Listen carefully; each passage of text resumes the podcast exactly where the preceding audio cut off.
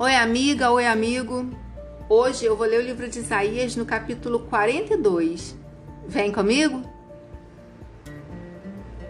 O Senhor Deus diz: Aqui está o meu servo, a quem eu fortaleço, o meu escolhido, que dá muita alegria ao meu coração.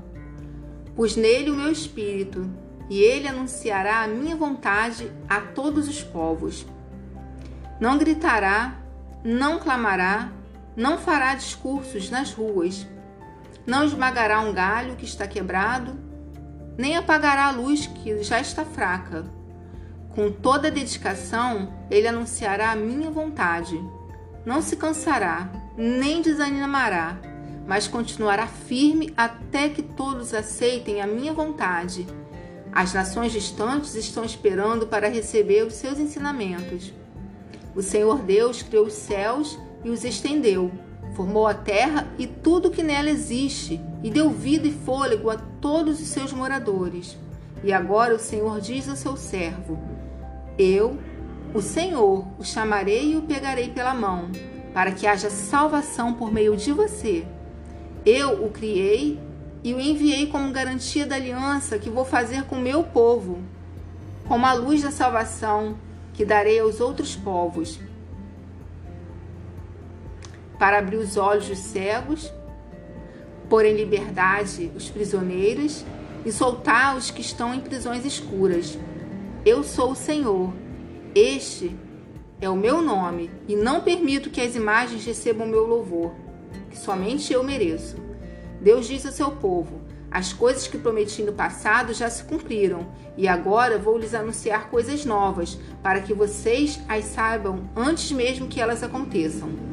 Cantem ao seu Senhor uma nova canção, que ele seja louvado no mundo inteiro, pelos que navegam nos mares, pelas criaturas que vivem nas águas do mar e pelos povos que todas as nações distantes. Que no deserto e nas suas cidades Deus seja louvado e que os moradores de Quedar o louvem. Moradores de Selá, alegrem-se e cantem no alto das montanhas. Que o Senhor Deus seja louvado e que a sua glória seja anunciada no mundo inteiro.